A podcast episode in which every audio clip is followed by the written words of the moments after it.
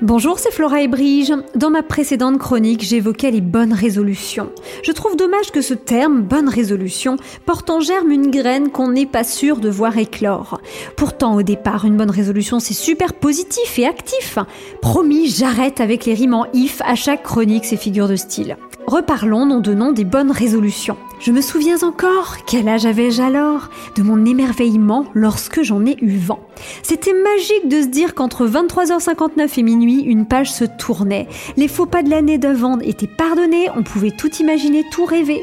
C'était un tout petit pas pour la grande aiguille de l'horloge, mais un grand pas pour la petite fille que j'étais. Être plus sage à l'école, arrêter d'embêter ma sœur, une simple promesse alliée à la force de ma volonté et à quelques petits efforts de rien du tout. Oui, ça faisait rêver.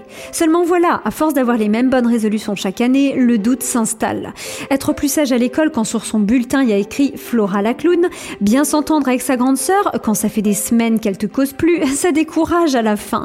Et à l'âge adulte, l'école devient le monde du travail, surtout pour les profs, c'est évident, et sa grande sœur devient son conjoint, euh, au sens figuré bien sûr, hein. vous imaginez l'ambiance à la maison. Et toujours les mêmes bonnes résolutions qui finissent par prendre le goût amer ou plutôt moisi de vieilles pommes pourries.